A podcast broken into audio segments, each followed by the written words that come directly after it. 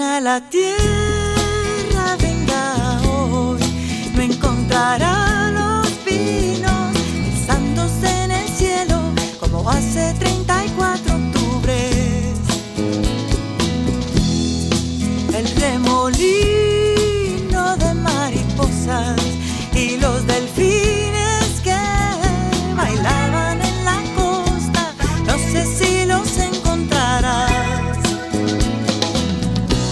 Parece poco, casi me vuelvo loco Cuando cortaron la ceiba, mira, basta, deja la ceiba en paz, deja la ceiba en paz. Deja la ceiba en paz,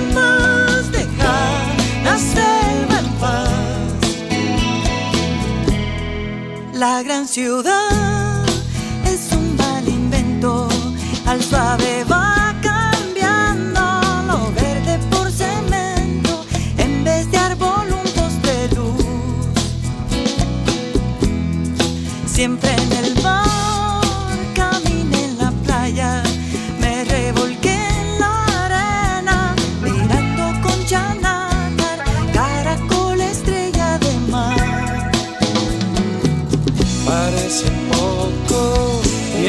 de caracoles plástico, vidrio y latas.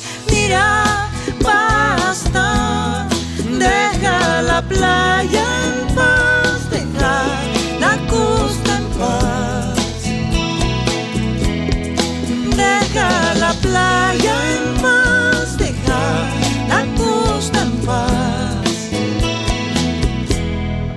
Hay que vivir libre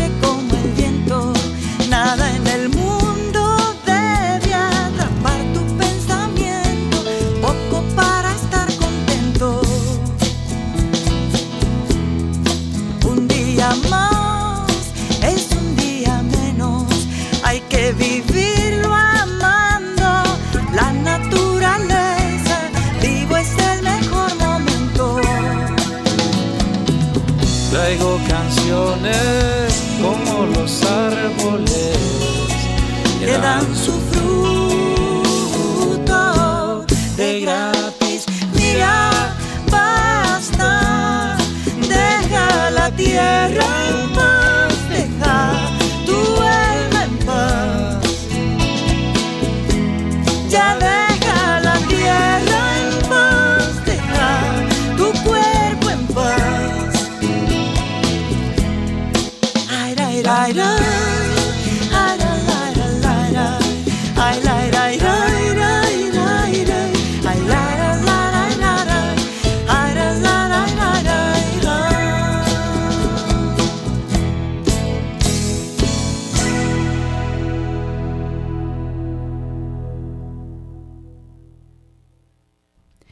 Buenos días, Puerto Rico. Bienvenidas y bienvenidos a otra edición de Dialogando con Beni. Esta es su servidora, Rosana Cerezo.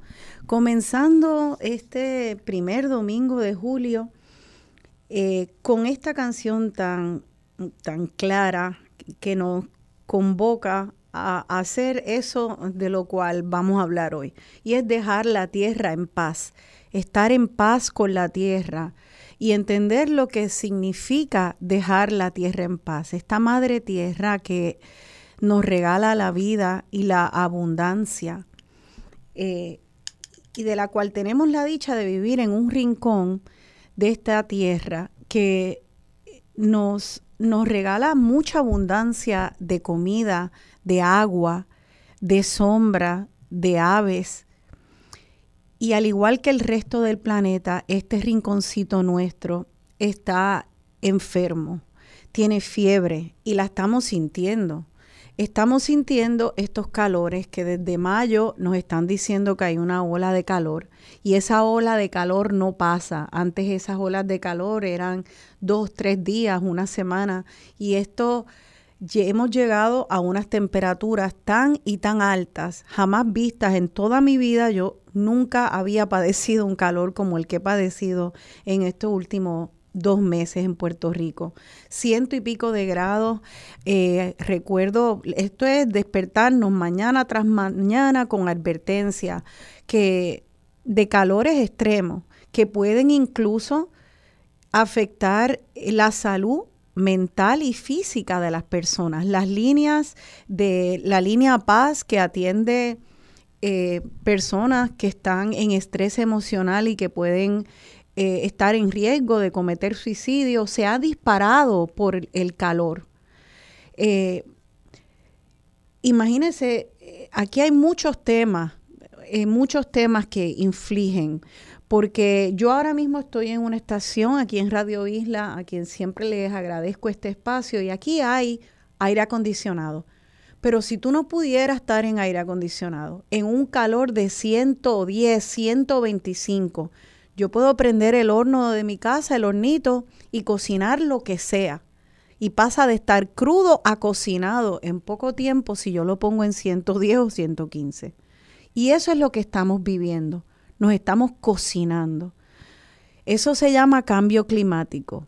Y ese fenómeno es uno que absurda e increíblemente ha sido negado por muchos políticos y muchos millones de personas como que no existe.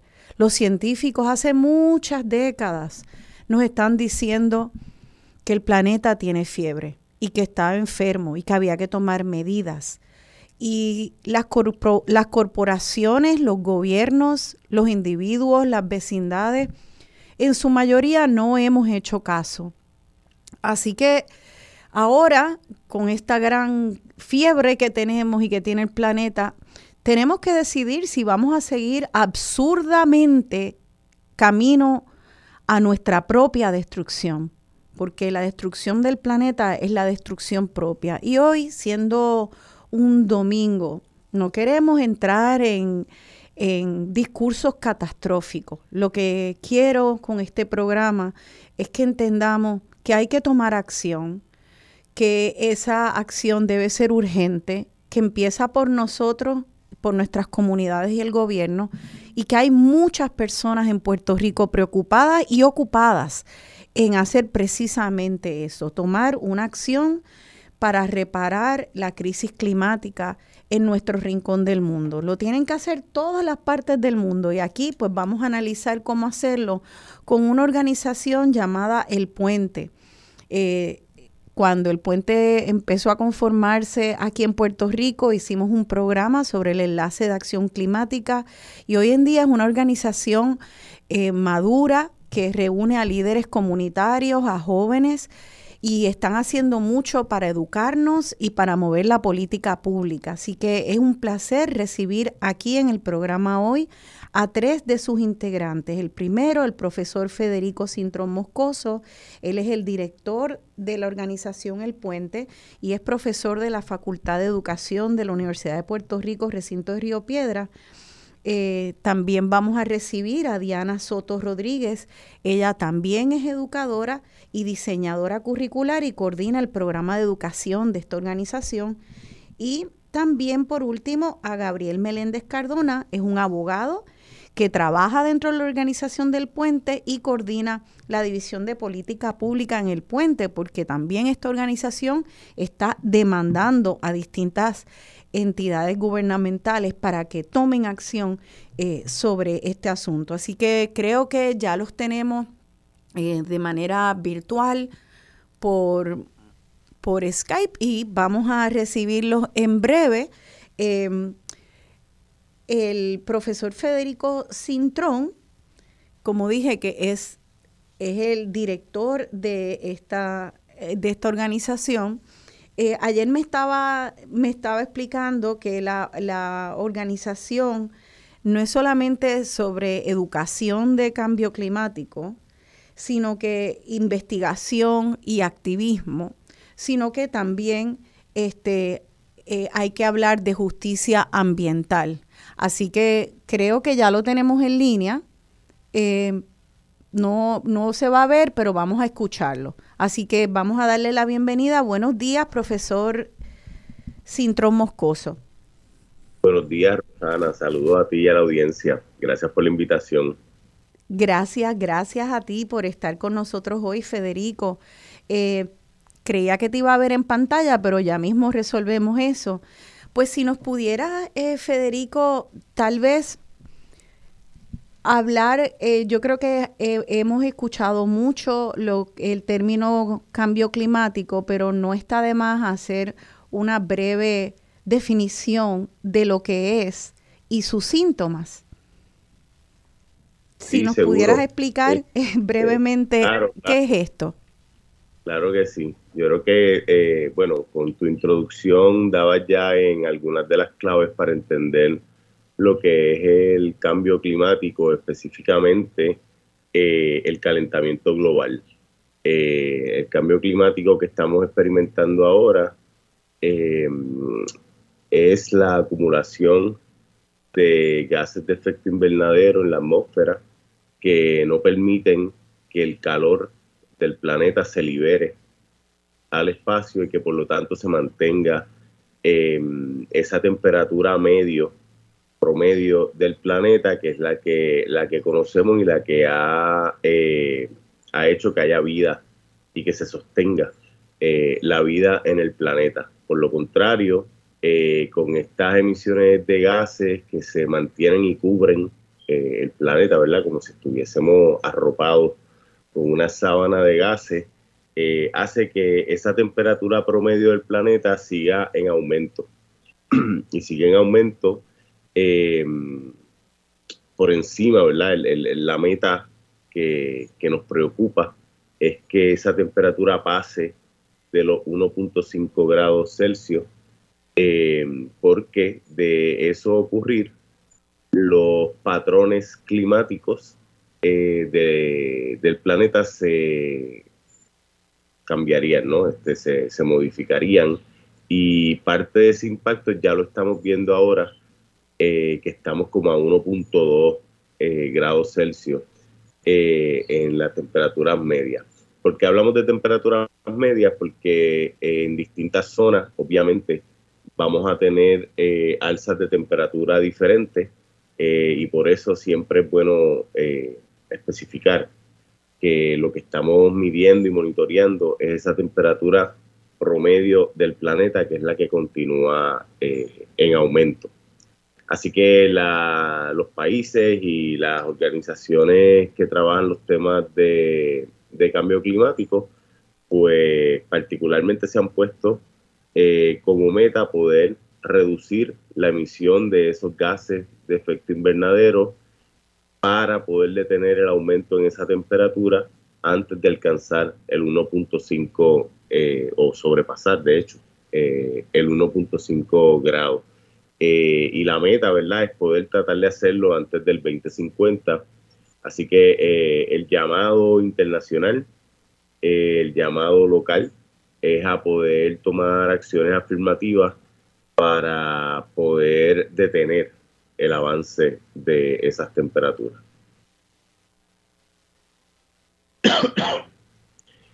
Los impactos son muchos, los impactos los hemos visto, eh, sobre todo se habla de el clima extremo, ¿no? Eh, y patrones de clima extremo, y por eso es que eh, vemos que se intensifican la, fuerza de los huracanes, por ejemplo, o que hablamos de inundaciones y periodos de inundaciones más intensos, donde hay más lluvia, o lo opuesto, hablamos de sequía y patrones de sequía más extensa eh, y más extrema. Eh, eh, hablamos los polvos del Sahara, por ejemplo, Puerto Rico, pues se incrementan, las nubes son más grandes o vienen más frecuentes, así que todo ese desbalance es causado por esa alza en temperatura, incluyendo el alza en el nivel del mar, que la temperatura tiene mucho que ver la expansión de esas moléculas de agua, este, que también pues, están causando eh, impacto en la erosión costera, eh, impacto también en el blanqueamiento de coral, etcétera, etcétera. O sea que hay, hay, un conjunto de cosas eh, como bien decías, esa fiebre que tiene el planeta, pues tiene muchos síntomas, ¿verdad? Y eso es lo que estamos ya empezando a experimentar desde hace varios años en Puerto Rico y en el resto del mundo. Gracias por esa excelente explicación. Fíjate, eh, cuando oímos esto de 1.5 grados Celsius, eh, en que no podemos llegar a aumentar eso, suenan como unas medidas, unas unidades bien pequeñas, pero en nuestra mente y hacen una gran diferencia.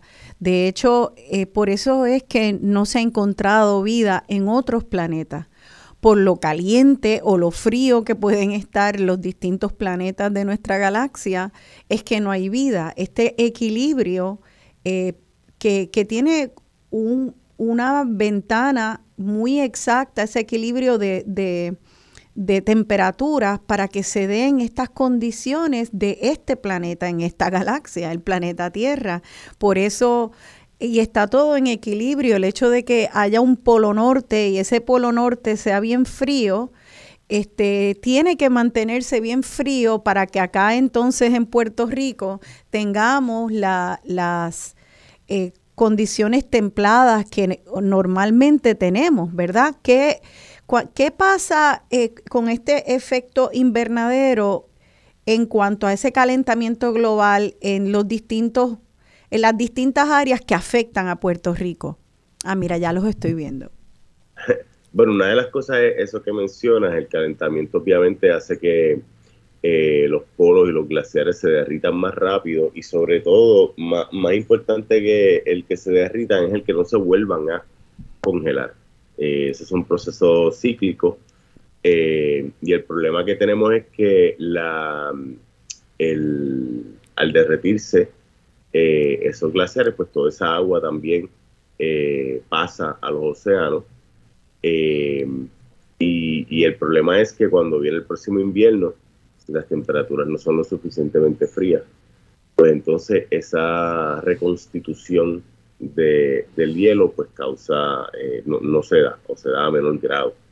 Eh, otro de los problemas que tienen los glaciares es que eh, han sido almacenamiento de, metano y por lo tanto cuando se derriten los glaciares se libera más metano a la atmósfera, que de nuevo es otro, uno de los gases de efecto invernadero.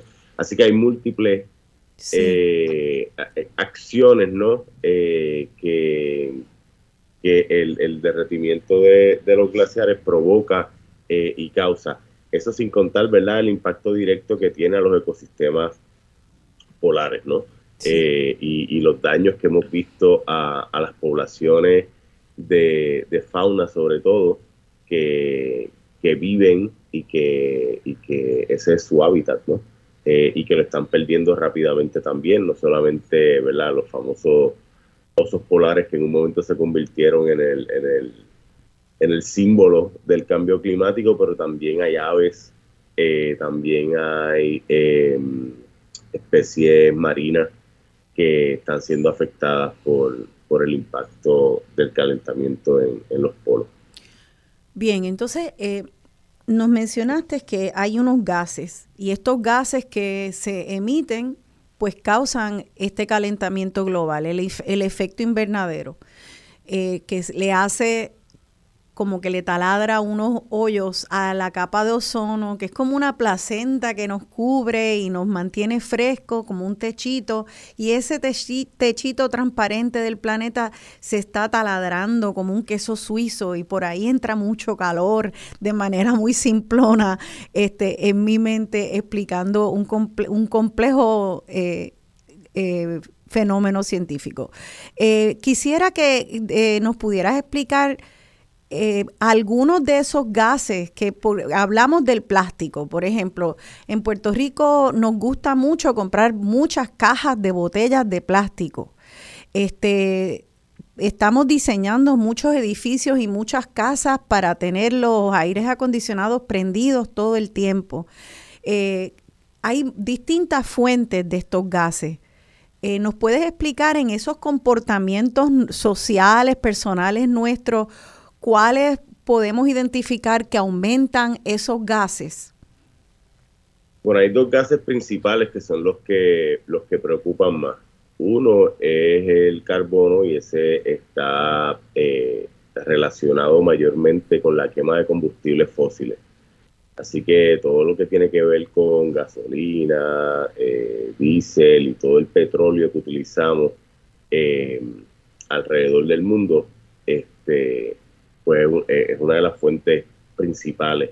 Y por eso es que cuando hablamos de movernos hacia energías renovables y hablamos de, detener la quema de combustibles fósiles, a eso es lo que nos estamos refiriendo, ¿verdad? Queremos cortar eh, la emisión de esos gases. El otro gas que es bien importante eh, son los gases, el gas metano, que es el segundo que contribuye a esos gases de efecto invernadero y después hay otros que son son menores, pero el carbono y el metano son, son los gases que más preocupan. ¿Y de dónde viene el eh, metano? Que unos pues, Pues el metano, el metano se produce naturalmente también. Eh, de hecho, uno de los grandes eh, de los grandes retos que tenemos tiene que ver con la, la agricultura masiva, sobre todo la las fincas que tienen vacas, ¿verdad? Grandes cantidades de vacas, etcétera, porque también producen